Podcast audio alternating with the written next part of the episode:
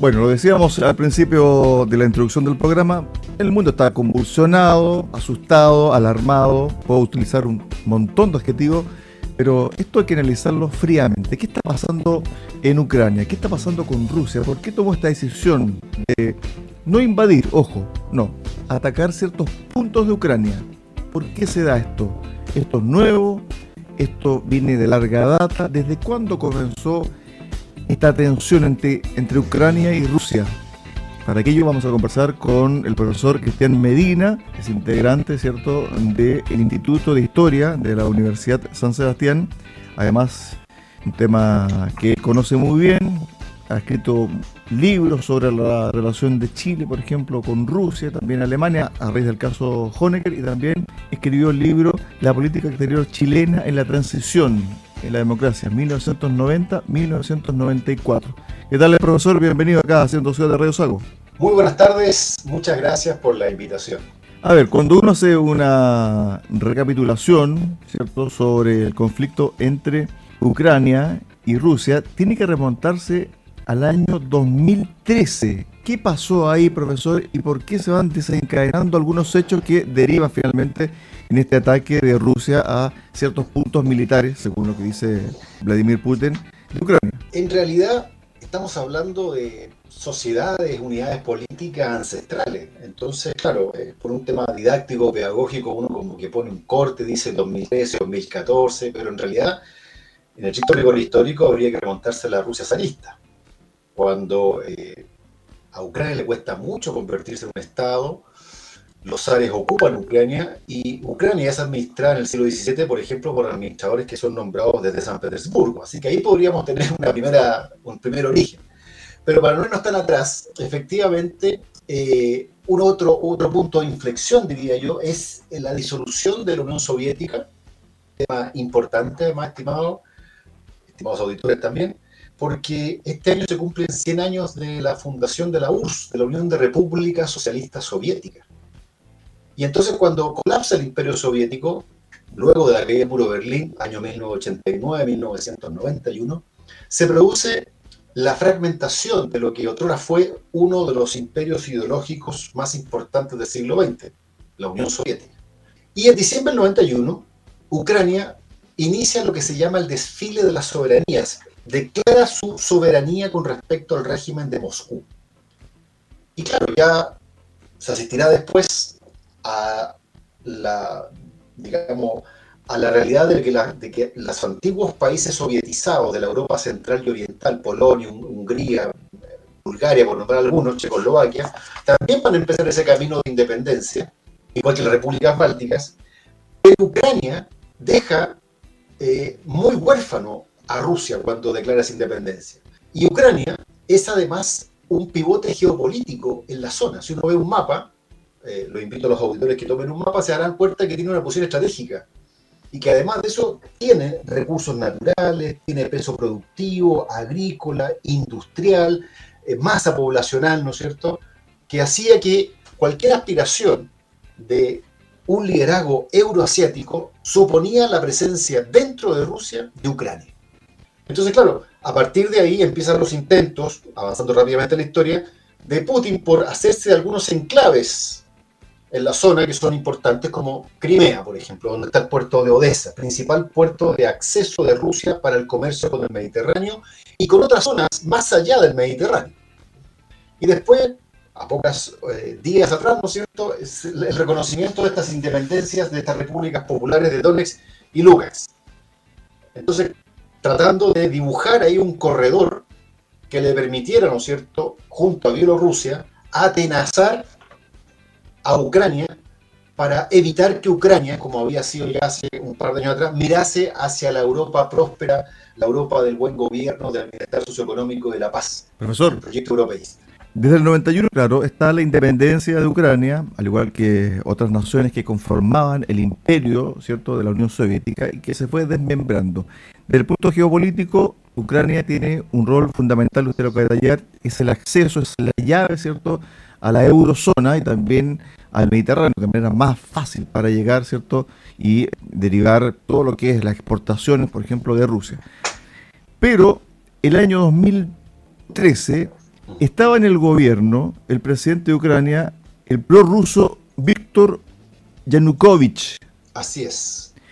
Y a contar de ahí, Rusia comienza a elevar la atención con Ucrania debido a que finalmente el gobierno encabezado por Yanukovych de Ucrania, prorruso, no firma un acuerdo ligado ¿cierto? a la OTAN, es decir, a la parte de Europa Occidental. No lo firma. ¿Qué provocó esto? Provocó una especie de revuelta en algunos puntos de Ucrania, no en toda Ucrania, sí. que finalmente derivaron en la caída de este presidente y que en el intertanto algunos puntos de Ucrania se independizaron de este país, son zonas prorrusas. Y ahí comenzó una guerra interna porque la gente dice, no, comenzó la guerra ahora. No, no, esto ya venía de antes. La guerra ya estaba instalada en Ucrania finalmente, profesor. Sí, así es. Y con una gran cantidad de muertos ya. Y con muchos agentes militares prorrusos en esa zona insurrectas, por así decirlo, dentro de Ucrania. Sí, sí, ya había una población prorrusa o, o anti-ucraniana que buscaban un poco eh, identificarse con la propuesta que le estaba haciendo Putin al otro lado de la frontera. Efectivamente, lo que usted ha dicho es así eh, totalmente. Ahora Lo que viene ahora es, este reconocimiento. este reconocimiento es finalmente eh, un paso más para provocar que Ucrania no se adhiera a la OTAN, porque Putin lo que no desea es tener como vecino a un miembro integrante de la OTAN, con los beneficios y con la normativa de acervo jurídico que supone un país que es miembro de la OTAN, que hoy día, por estos días ha salido mucho el articulado de la OTAN, en el sentido de que si un país de la OTAN es atacado, es como si los atacaran a todos. Fue lo que dijo hoy día, ¿no cierto?, el secretario general de la OTAN. Entonces, como Ucrania no es miembro pleno de la OTAN, o sea, sí ahora, o ya era muy tarde. Aparentemente ya es tarde, porque Rusia ya está en algunos puntos claves de Ucrania, por lo tanto le va a ser muy difícil tener una independencia militar, sino que más bien va a estar como una especie de cápsula, encapsulada Ucrania. No, yo a que, a, que, si Ucrania lograba entrar a la OTAN ya se hacía muy difícil eh, la aventura de Putin, ¿ah? para que quede claro. Pero claro, evidentemente hoy día los medios en todo el mundo han dado las cifras de, en cuanto a armamento bélico, las diferencias son abismantes. O sea, Rusia, Rusia debe estar dentro de los primeros lugares en cuanto a armamento y Ucrania debe estar en el lugar, no sé, 30. ¿ah? en términos de, de, contingente, tecnología, aviones, y todo este tipo de cosas que se usan en, un conflicto armado. Entonces ahí está un poco la, explicación, muy a grosso modo, de, que las aspiraciones eh, de un liderazgo euroasiático y de recuperar para Rusia eh, el estatus de gran potencia que tuvo, y por eso hacía alusión a, la Guerra Fría y a la Unión Soviética durante ese periodo, eh, necesita Ucrania una, una Rusia sin Ucrania eh, es muy difícil que tenga ese peso específico. Y esto obviamente lleva al enfrentamiento porque eh, es, conocido. Eh, Ucrania es un país soberano, es un régimen democrático, en fin, todas las cualidades de un Estado de Derecho en forma, que es, a la luz de Putin, ¿no es cierto?, no es tal, sino que es una comunidad en la cual los rusos forman parte y que, que Ucrania siempre ha formado parte del corazón fundacional de Rusia y por lo tanto debe volver al redil, ¿no es cierto?, debe volver al regazo de la Rusia histórica. Ahora, la pregunta que, se hace, profesor, ¿Rusia está dispuesta a avanzar en esta guerra, es decir, guerra total contra Ucrania para anexarla o lícitamente es como una suerte de advertencia, es decir, despojarla de ciertas partes estratégicas, las que usted acaba de nombrar, eh, Donetsk y Lunak, ¿cierto? Y tenerla ahí, ¿cierto? Bien aprisionada y que no, evidentemente, tenga la libertad suficiente para hacer conexiones con Europa. Es decir, dejarles su independencia desde el punto de vista, por ejemplo, social, político, eh, hasta ahí. Pero el resto va a tener que pasar por Rusia. Bueno, podría ser un Estado títere. Es una opción que también se puede barajar. Han existido Estados títeres, no sería novedad. Ahora, no, no, como, como este tema es dinámico, no sabemos exactamente el desenlace. Siempre se dice que en este tipo de cosas no sabe cómo empiezan, no sabe cómo terminan. Sí, exactamente. Pero lo que sí sabemos es que sería muy mal visto y tendría un impacto, creo yo, muy negativo al interior de la política rusa el hecho de que eh, Putin decida replegar las tropas y retrotraerse a su espacio, eh, digamos, nacional, eh, y que esto haya sido simplemente una escaramuza, porque eso sí, lo que, eso sí que lo deja muy debilitado internamente. Ah, yo creo que esto va para mayores no sé exactamente en qué va, a concluir esto, pero lo que sí sé es que esta preparación que lleva mucho tiempo y que ha incluido, ¿no es cierto?, hitos estratégicos, una planificación muy cuidada, no es un hecho azaroso. Esto tiene un destino y por lo que uno ha visto, por el momento no existe la intención de Vladimir Putin de retirar las tropas porque ha visto que la escalada diplomática europea eh, y un presidente norteamericano que acabamos de ver su, su paquete de medidas, pareciera ser, yo no he estado en esas reuniones, pero pareciera ser que eran escenarios esperados por el mundo ruso. No, no, he visto gestos de sorpresa. ¿ah? Y lo lamentable de esto es que estas medidas este enfrentamiento entre dos potencias energéticas son muy grandes, ¿ah? no hay que olvidar eso, son potencias energéticas muy potentes, probablemente, al igual como cuando uno tiene una piedra en un estanque de agua, las ondas de esa, de esa piedra van a llegar probablemente a varias costas, y entre ellas yo creo que también a Chile. Claro, porque la gente que nos está escuchando dirá, bueno, pero ¿esto en qué nos afecta en el diario vivir? Bueno, resulta que en el día de hoy el combustible volvió a subir, ya se había denunciado, pero hoy a nivel internacional el barril del petróleo superó la barrera de los 100 dólares en algunos puntos. Así es. Entonces eso lo que va a repercutir es que todo lo que se hace en el país desde el punto de vista de la producción y que utiliza combustible va a subir. Por ejemplo, la logística de el traslado, el transporte, tiene que subir. Tiene que subir también el pan, porque muchas panaderías usan diésel, por ejemplo. Así es. No, y además que, el autor entienda de que eh, eh, comprender la política internacional también es comprender la dinámica muchas veces que se dan a nivel interno. ¿ah? Esto, este, esta situación eh, nos va a afectar eh, en diferentes niveles, desde la baja en los marcados bursátiles accionarios, lo que ha, anunciado hoy día el presidente Biden es un desacople de la economía entre Occidente y Oriente, literalmente, es un desacople.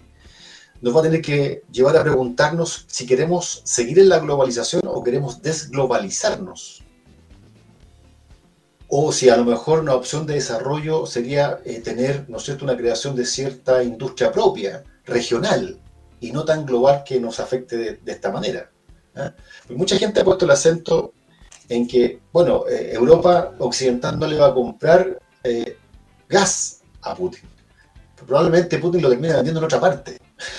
El problema está por los europeos que van a tener que traer el gas más caro, por supuesto, de otro lugar que ya no es el gasoducto que corría por, Ucrania. Entonces, todo esto tiene una imbricación con la economía global de la cual Chile forma parte. Entonces, no nos sorprendamos y no, y no tiene que ver con un determinado gobierno, tiene que ver con que la política mundial importa y debe importarle mucho más a países como el nuestro que no tenemos grandes herramientas para hacer frente a estos vaivenes globales. Estamos con el profesor Cristiano Medina del Instituto de Historia de la Universidad San Sebastián. ¿Cuál ha sido la relación de Chile con Rusia históricamente? Bueno, Rusia, no voy a ir tan atrás. No. no voy a ir tan atrás, digamos, pero bueno, una primera eh, observación sería, ¿no es cierto?, el efecto modélico que tuvo la revolución bolchevique para muchos sectores de la izquierda chilena en los años 1920, ¿no es cierto? Hubo, una suerte de, visión eh, positiva respecto a lo que estaba ocurriendo, a pesar de la distancia y de la falta de fluidez en las comunicaciones. Eh, sectores de la izquierda chilena terminaron también eh, aliándose eh, con sectores del mundo soviético desde el punto de vista ideológico, eso ya está bien sabido, bien conocido, bien investigado, y por eso cuando se usa el golpe de Estado en Chile en el año 73, el Partido Comunista fundamentalmente, el horizonte paradigmático por definición fue Moscú, como para algunos también socialistas, el horizonte paradigmático fue Berlín, como la tierra prometida. Entonces, el éxodo exiliar chileno tiene estos dos focos, Moscú y Berlín del Este. ¿ah? Eh, y por supuesto, el Partido Comunista chileno era uno de los partidos comunistas latinoamericanos más disciplinados del continente y que además tiene todo un efecto, diría yo, utópico una vez que accede a la presidencia el presidente Salvador Allende, por lo que significó como proceso político. Así que Chile siempre ha formado parte del imaginario eh, europeo eh, occidental y oriental, y en este caso también del mundo, del mundo ruso. Y por último, eh, un poco un retazo que yo trabajo en una investigación que tuvimos hace un par de años atrás, lo que significó la negociación que tuvo que hacer Chile con la Rusia de primero, perdón, con la Unión Soviética de Gorbachev, después con la Rusia de Boris Yeltsin y con la Alemania de Helmut Kohl, para sacar a Erich Honecker, el último dictador de la RDA, de nuestra embajada chilena en Moscú entre 1991 y 1992. Así que hay una conexión muy, muy tremenda. Eh, de hecho, hay, bueno, en los años 50 hay misiones eh, diplomáticas, hay apertura de embajadas, eh, algunas, ¿no es cierto?, lideradas por sectores de la izquierda chilena que ven con muy buenos ojos los modelos de desarrollo que se estaban alcanzando en la Europa central y oriental. ¿ah? Hago una salvedad conceptual. ¿ah? ¿ah? Cuando uno habla de Europa del Este, son categorías de la Guerra Fría. Lo propio es hablar de Europa central y oriental. Exacto. Bueno, yo creo que la última la última relación, ¿cierto? Esta ligación que usted acaba de detallar entre Chile y Rusia, la llevó a cabo la convencional María Rivera. ¿Se acuerda cuando habló de, los soviets finalmente? Yo, creo, que, yo creo que fue la última, la, última relación ahí, haciendo eco de la historia. deportiva, ¿ah? no se olvide usted que nuestro país, cuando iba al Mundial de Alemania 74, eh, tuvimos que jugar en el Estadio Nacional y ganamos ah, por El, el partido fantasma el partido fantasma ahí cuando Exacto. yo me acuerdo haber estado con mi padre en las graderías que me llevó y era muy curioso porque yo había preparado para un cotejo de fútbol y encuentro que solo salen los chilenos. Bueno, eh, Chile fue Chile fue a Moscú, ¿eh? Chile fue a Moscú, sí. Empató a cero. Empatamos a cero. No hay registro, se dice que esa esas imágenes se borraron, se borraron, eh, se eliminaron. No hay registro de ese partido. Imagínense. Ahora bien. nos toca jugar ahí. Exactamente. Ahora bien, con respecto al tema del rol de Estados Unidos, algunos dicen que es, débil la postura del presidente Biden. Dice que no tiene el poder que tenía, por ejemplo, el expresidente de Estados Unidos en relación al carácter, en relación también a la, a la amistad, a cierto grado de cercanía que había con Putin. ¿Cómo crees tú que va a ser el rol de Estados Unidos más allá de estas sanciones que se anuncian, pero que finalmente quedan en eso? Porque mm. en definitiva, si uno quiere mover el ajedrez, tiene que mover también ciertas piezas que son pesadas y que son peligrosas, como son armamento y contingente. Sí, bueno, eh, varias cosas involucran la respuesta, creo yo. Primero, eh, y me quedo con una frase que dijo el presidente Biden, eh, la libertad tiene que prevalecer a pesar de estos costos altísimos que van a pagar eh, los países involucrados con estas medidas económicas, con este paquete de medidas que, lanzó a media tarde de hoy día el presidente Biden. Obviamente no estamos frente a un líder carismático. Ah, este no es el John Kennedy de la crisis de los misiles. Este es otro personaje. Este es un personaje eh, importante, relevante, pero que ya tiene una cierta edad, que venía ya de retirada de la política norteamericana y que, bueno, le tocó esto y lo está tratando de la mejor forma posible, pero no es una persona que uno diga, tenemos acá un conductor de lo que puede ser un enfrentamiento con un robusto que siempre ha cultivado esa suerte de masculinidad o virilidad del presidente Putin. ¿ah? Que los medios de prensa proclives a, su régimen han tratado siempre de levantar.